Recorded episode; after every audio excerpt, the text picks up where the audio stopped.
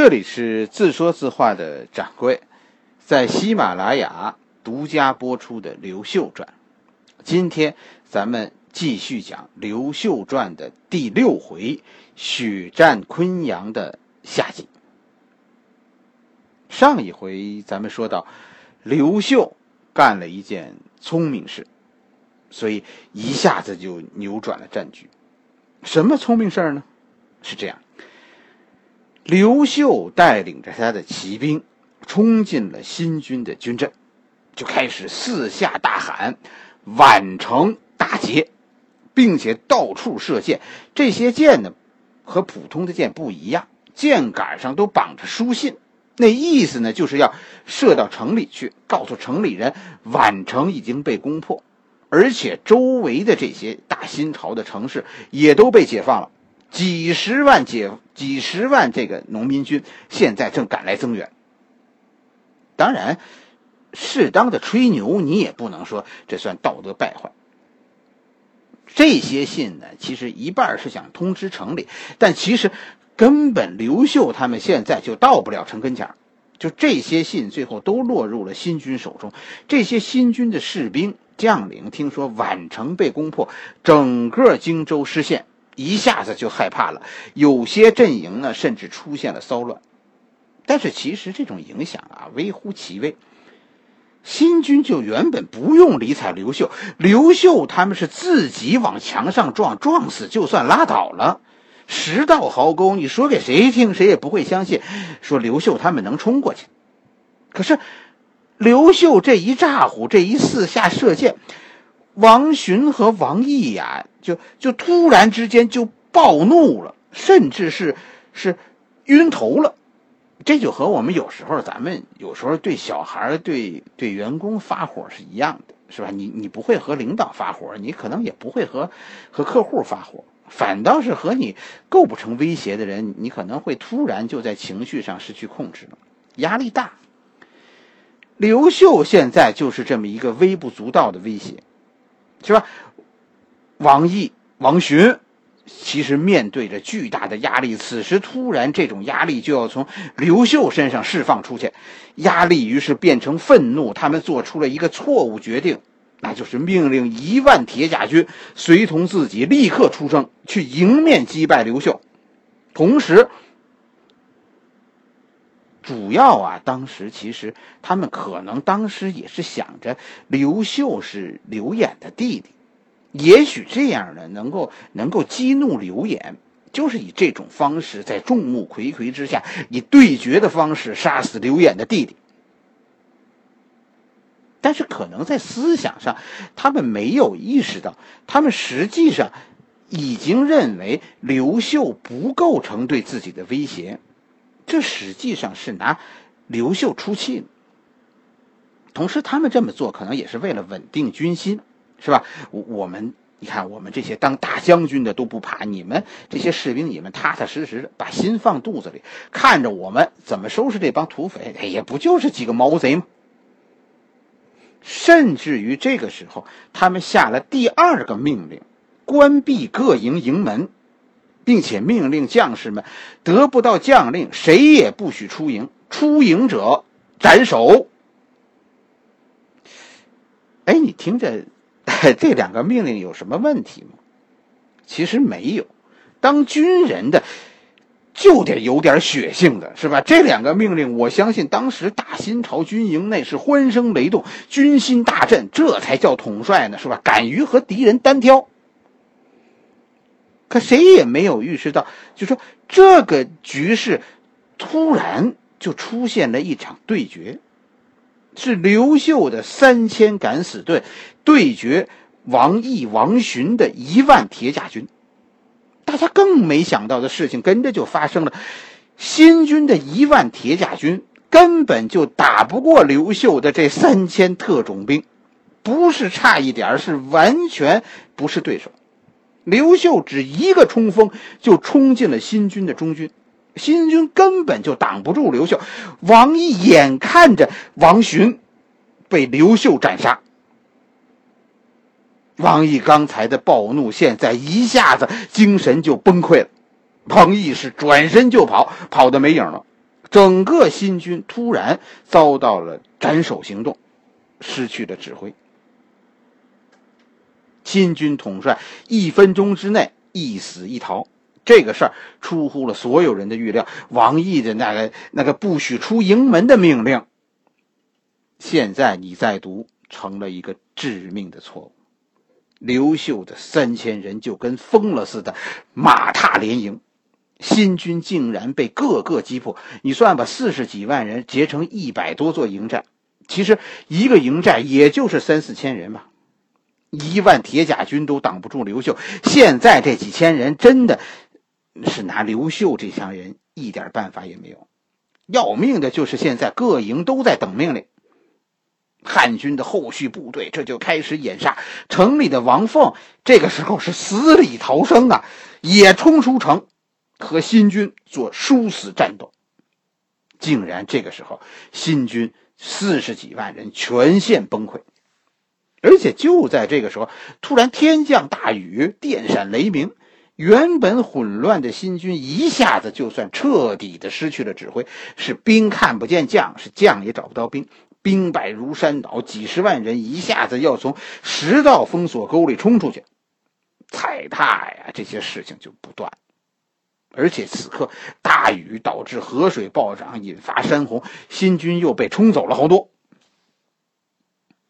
反正那个晚上，昆阳城外应该说惨不忍睹。最后呢，王毅史书中说呢，王毅只带了几千人逃回洛阳。战争在《后汉书》当中的这场战争。真的让我们看完以后有有好多感慨。一分钟以前，刘秀是以一种必死的决心去准备迎接命运的归宿，反正不能对不起朋友。可一分钟以后，这种义气就得到了报偿，打破敌军。《后汉书》给我们讲的昆阳大战，大体上，呃，就是这个样子。那咱们说，《汉书》的记录和《后汉书》不同。到底有哪些不同呢？咱们下面就说说这个这个《汉书》中记录的昆阳大战。《汉书》中写的昆阳大战呢非常短，大约就是呃几十个字，好像都不超过一百个字这个样子。我其实呢早些年读古文的时候啊，呃对比过这两个记录，大致内容呢当时认为是一致的。就是，呃，一个呢是是是认为《汉书》是简略版的，而《后汉书》呢是昆阳之战的详尽版。直到后来，说我了解了大新朝的衰败，知道王莽最后实际上是无力回天以后，再读这段历史的时候，哎，我才搞明白一件事：其实《汉书》和《后汉书》说的昆阳之战完全不同。《后汉书》中所说的，我们刚才讲过的那些故事，竟然可能全是后人编造的。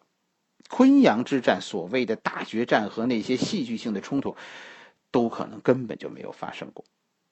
《汉书》中记录了一个什么样的昆阳昆阳之战呢？《汉书》中是说刘秀占据昆阳，然后北上，这个其实是掩护刘演进攻宛城。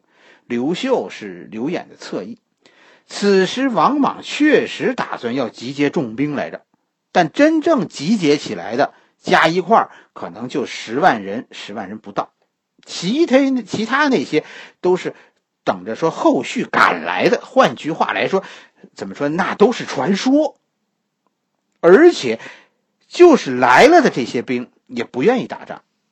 咱们说过天下大乱，其实。天下大乱有两个表现，是吧？一个是诸侯自四起，另一个就是各地其实纷纷独立了。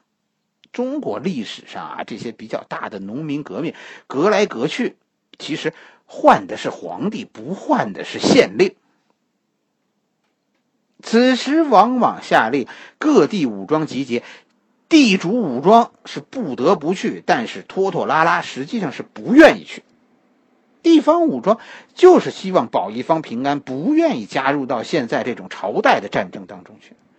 所以咱们说，这些来了的人，其实他们的情绪上也有问题。王莽任命的两个指挥官王毅、王询，是听说昆阳失守，这就急眼了，赶紧就从洛阳赶往昆阳，要把昆阳夺回来。《汉书》中没有说王凤被包围在昆阳这一处，是吧？《汉书》中就是说刘秀和王毅、王询遭遇，所以很可能当时是是半路上。北上的刘秀和南下的王毅、王询遭遇了，但是刘秀呢运气好，他撞上了匆匆忙忙赶来的新军的中军。中军担任警卫的就是一万多人，这新军的中军呢防护很薄弱。刘秀不是三千对四十二万，是三千人突袭一万新军。新军的其他部队都在平行的路上，正往昆阳这方向赶。这并不是一场悬殊到让人不能相信的战斗，对吧？刘秀是偷袭，新军又疏于防范，结果刘秀大胜，并且斩杀了新军的主帅王询。后续的那些新军其实原本就不愿意来，都是被命令了不得不来。这个时候，眼看主帅死了，转身就跑。根本就没有新军赶到战场，直接这四十二万新军还没集结，实际上就解散了。王莽这个时候已经众叛亲离，根本就组织不起抵抗。随后农民军势如破竹，各地方势力纷纷归降。《汉书》中的那个意思就是，就是就是《汉书》和《后汉书》关于昆阳大战一开始就是不一样，《汉书》中是说，关键是王莽的改革失败了，现在不得人心。昆阳昆这个昆阳之战反映出的是王莽已经无力回天，这和我们读到的呃其他的同一时期的历史故事其实情况是一致的。而《后汉书》中说，此时的王莽还能组织起一支四十二万人的大军，其实这是让人不能相信的。如果按照《汉书》的说法，昆阳大战其实不算什么，就是三千击三千人击败一万人。这是一场，呃，中等规模的战斗。他后来变得很重要，完全是因为刘秀。刘秀这个皇帝参加过的战斗，就这么简单。《汉书》的昆阳之战，这就就讲完了。你觉得史书上这两个版本哪个更接近历史的原貌呢？还还有人可能会问说，哪个是真的呢？其实历史无所谓真假，只有你信还是不信。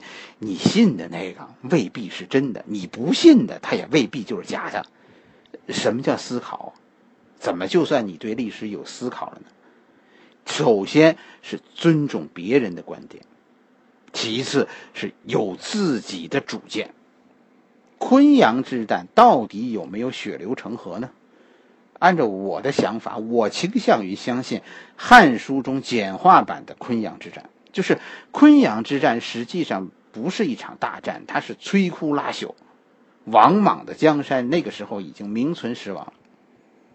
其实我心里不愿意相信，一场简单的战役就能决定一个朝代的变革。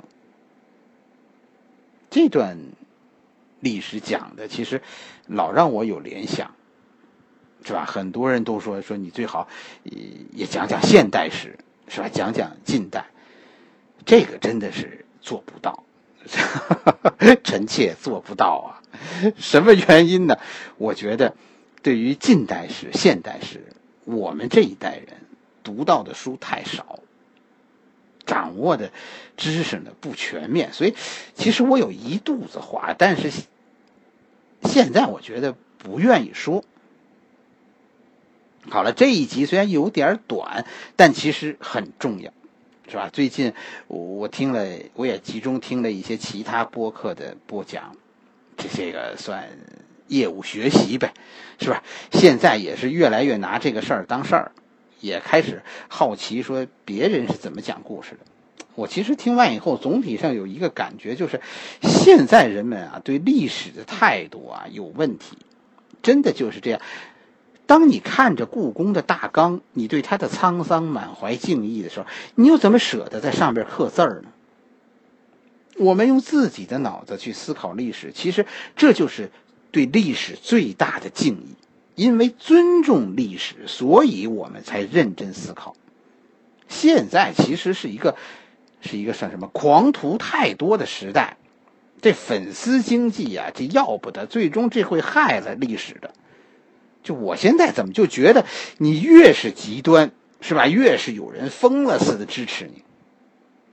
我不在乎你的观点，也不会因此改变我的说书风格。而且亲，我说的其实你也不必全信，他也不一定全对，是吧？我最想看到的，其实是因为我说，而你自己去想。哦，原来，原来历史并不是课本上那些简单。原来历史连着我们的生活，我们的经历，我们自己的人生，其实都是中国历史的一部分。我们的一生就是五千年中国历史的缩影。我没有讲今天，但你从我的故事里听不到今天吗？历史就在你的心中。其实不用我来讲，人人都有一部属于自己的历史。为我鼓掌，为你心中那部属于自己的历史鼓掌。当然，还有打赏。咱们还是得把正能量往上顶，对吧？